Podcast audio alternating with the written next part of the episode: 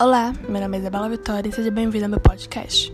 Hoje vou falar um pouquinho sobre respeito. Respeito é um ato de amor pelo próximo, pelos animais e ao meio onde se vive.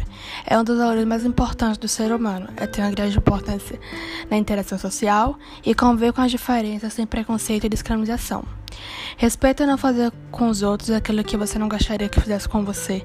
É a base de tudo. Não há confiança, amor ou amizade sem não houver respeito. Se você ouviu até aqui, muito obrigada.